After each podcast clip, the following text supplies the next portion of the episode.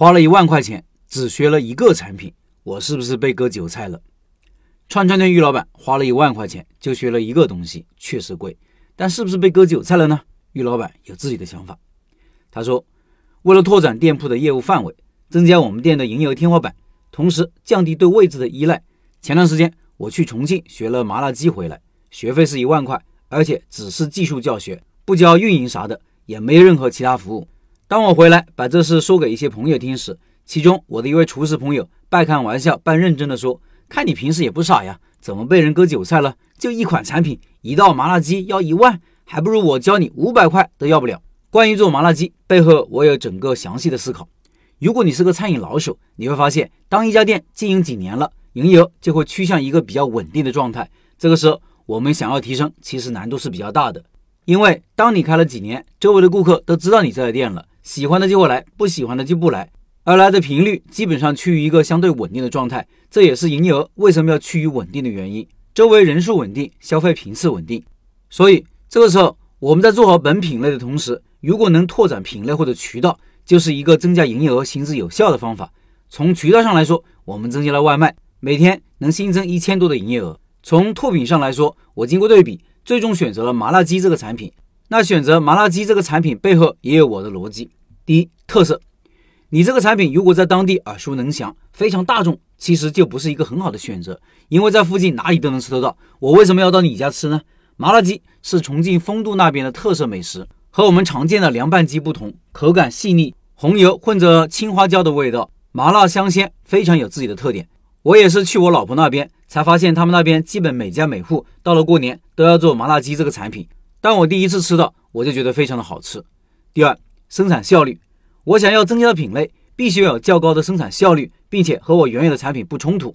我本身是做串串的，如果我在店里新增一个小面啥的，不仅生产效率不高，而且和我串串本身相冲突。小面容易吃饱，大家谁还吃串串呀？所以麻辣鸡可以作为餐前的凉菜，一来增加顾客吃的丰富度，二来能在一定程度上提升我们的客单价，因为麻辣鸡是个单品，能集中批量化生产。整个生产过程基本上也是标准化操作，后期可以脱手，所以整个效率非常高。第三，好吃。虽然说好吃是一件众口难调的事情，但是不好吃或者是普通，这是大家第一口就能感知出来的。做餐饮这些年，我也极为明白产品的重要性，所以在前期我也愿意花很多的时间和精力去打磨产品。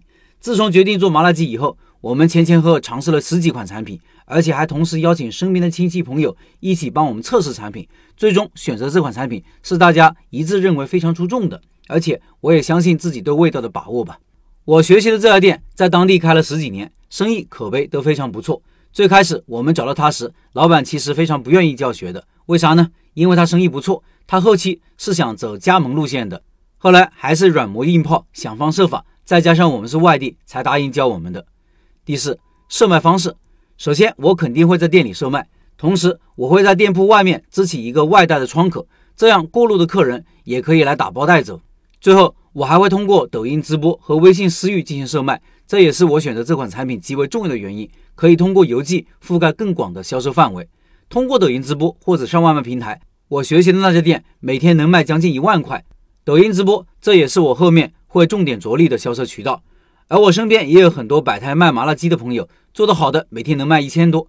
因为麻辣鸡的特殊属性，可以有非常多的售卖方式，所以一万块钱学习一道菜麻辣鸡值不值？让我想起一个故事，在一个大型工厂，有一台大型机器产值很高，可是突然有一天出了问题，停工不能生产，请了好多修理工都未果，最后找到了全美最有名的修理机械师，他这边敲敲，那边敲敲，最后确定了一个位置，旋转了一个角度，敲了一锤子，机器正常运转起来了。